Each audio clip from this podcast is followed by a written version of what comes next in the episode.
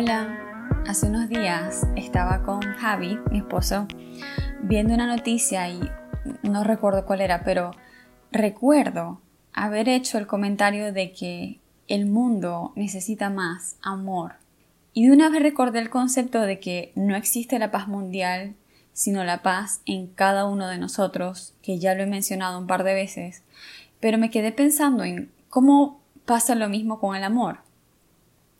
Como dice el principio de, de correspondencia, como es adentro es afuera.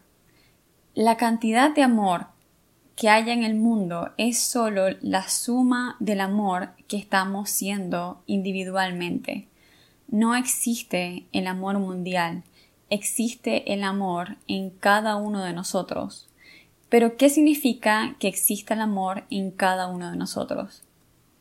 Leí una publicación que decía que el orden es amarte, amar y luego ser amado. Que el amor empiece en cada uno de nosotros significa que empieza en cómo es mi relación conmigo mismo. Significa que me toca hacerme preguntas como ¿me estoy tratando con amor? ¿Cómo me hablo cuando me equivoco? ¿Cómo me comprometo a cuidar de mí? ¿Puedo contar conmigo mismo? ¿Qué tanto me acompaño incondicionalmente?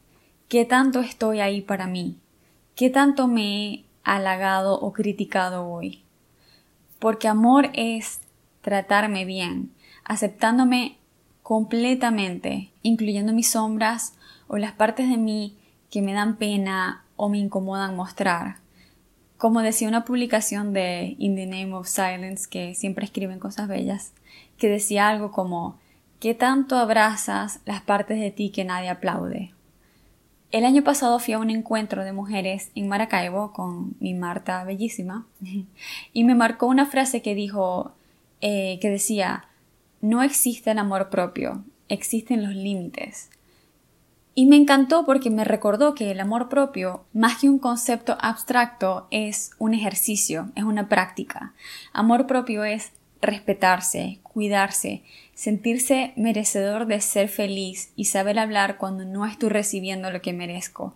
Amor propio es conocer en qué gastas tus sís y tus nos y qué tan cómodo te sientes diciendo no a esas cosas o personas o situaciones que no te están haciendo bien o que simplemente ya no resuenan contigo. Amor propio es conocer qué toleras, qué permites y el permiso que te das a ser tú mismo es hacerte las preguntas ¿cómo permito que me hablen? ¿Cómo dejo que me traten? ¿Cómo he estado ahí para mí? Y sí, hay que ser y dar más amor, pero la práctica de ser amor y amar completamente empieza por dentro. El mundo lo que necesita primero es que nos amemos para poder amar a los demás. No es posible amar en otro lo que no me he amado yo primero.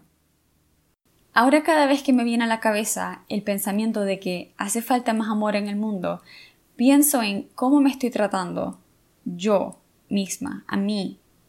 ¿Cómo estoy siendo yo más amor? ¿Dónde me hace falta ser más amor conmigo misma y así saber dónde me hace falta ser más amor con los otros? Y de esa manera poder entregar más amor. Te mando mucho, muchísimo amor sobre todas las partes de ti que te cuesta abrazar, a las partes que todavía no aceptas o no entiendes, las que te cuesta ver pero que son las que necesitan ser más vistas, a la parte de ti que sigue posponiendo su autocuidado, a la que le costó hoy decir un no que necesitaba decir. Que podamos ser amor completamente y que nos sobre tanto que sea inevitable compartirlo. Gracias, mil gracias por escuchar otro audio y hasta el próximo martes.